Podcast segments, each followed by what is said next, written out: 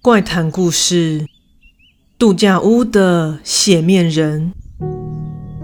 近年来，对于度假的选择越来越多，而在外短暂的住宿也成了热门的选择之一。即使没有出国，也能借此方法达到如同出国游玩的休憩效果。而我和丈夫这次选择了一处颇具盛名的。度假屋小区，来为我们的廉价时光留下美好的回忆。但经过这次的事件后，我们才知道，也许在这人来人往、许多人驻足居住过的公共空间里，是不是曾经留下什么被隐藏那不为人知的事实，或是被忽略的真相呢？在驱车约一小时后，我们抵达了目的地。那是一区有着数间屋子的区域，有点像是传统的小木屋，但规格比较豪华。每一单位皆有厨房、卫浴以及客厅和卧室的结构。当我们进入屋内，对眼前映入的房屋摆设和格局都十分满意。放眼望去，便是装潢雅致的客厅和厨房，并且在客厅的区域，也就是玄关的旁边，有一处可以观景的落地玻璃门。从这里看出去的山景十分令人心旷神怡，但唯独美中不足的就是扑面而来一股不好闻的化学气味，应该是消毒水吧。虽然能理解清洁人员的辛苦，但比起香氛，这有些煞风景的气味真的颇不受青睐。连我丈夫一个男人家也不禁抱怨了起来：“这味道也太浓了吧！”他皱着眉，喃喃地说道。打开了客厅落地的玻璃拉门，让屋内的空气流通后，我俩就开始将刚刚采买的食材。放入冰箱中，因为知道这里可以下厨之后，便决定煮一顿久违的丰盛晚餐。正当丈夫将行李拉入房间，此时的我正背对着落地拉门，面对着琉璃台，在切洗食材的时候，突然听到一阵朝我走过来的脚步声。这脚步声不疾不徐，在我身后停了下来。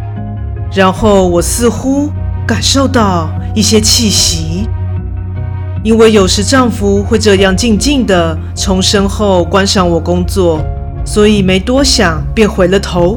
结果什么人也没有，只有落地窗看见那即将落下的余晖，以及被微风吹拂的窗帘。当下觉得有些违和感，难道是有人进来了吗？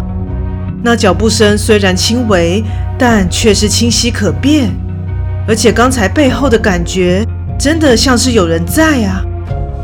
过了一会儿，丈夫从房内出来，我便跟他说了刚刚发生的事。虽然听了我的描述，感到一脸的不可置信，但他还是很尽责谨慎的把屋内都巡视了一遍，也的确没有发现任何的不速之客。应该是想太多了吧？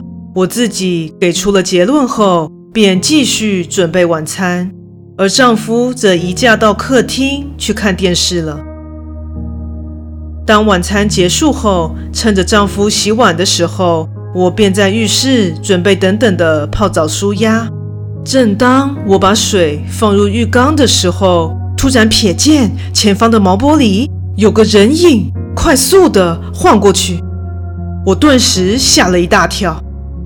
毛玻璃是面对屋子的正后方，是外部的公共道路，应该是经过的路人吧。当下又这么安慰了自己。睡前，丈夫提议去室外的躺椅上享受一下度假的气氛，于是我俩便一边啜饮着热茶，一边闲谈着。然后聊着聊着，我察觉丈夫的视线突然定格了，先像是看着室外长廊的底端，然后又缓缓地将头转了回来。我马上察觉他的神色有异，本想出声关心，但丈夫马上站了起来，并一并催促着我回到室内。到底怎么了啦？别问了，赶快进去。此时他的脸色铁青，全身冷汗直冒。回到屋内后，本以为他是身体不适，想让他回房里赶快休息。结果他拒绝了我的建议，坚持要在客厅休息，并且不让我关上灯。当时因为他这个举动实在是不合常理，而感到有些不悦。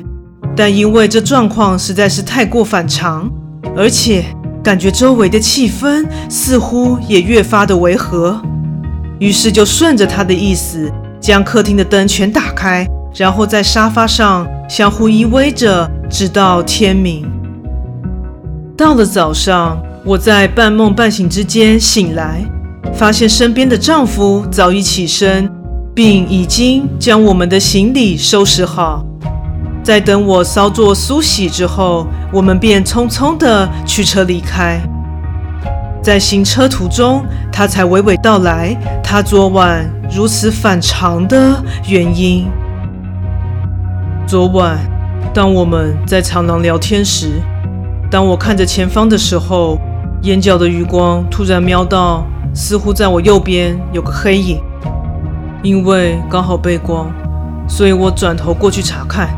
本来以为是小动物之类的，结结果，说到这，丈夫的声音突然颤抖了起来。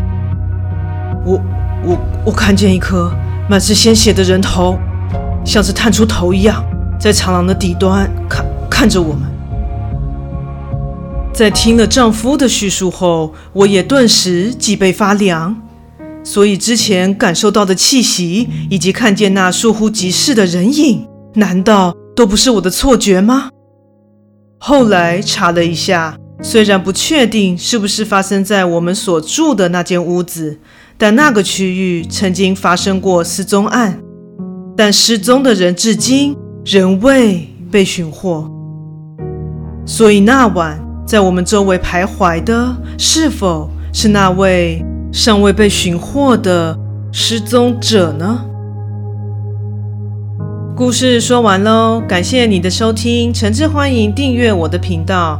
若身边也有喜欢恐怖灵异故事的朋友，也欢迎将本频道推荐给他们哦。另外，本人在 YouTube 上有频道，在 Facebook 上有粉丝专业，也欢迎至这两个地方帮我订阅及追踪。那我们下次再见。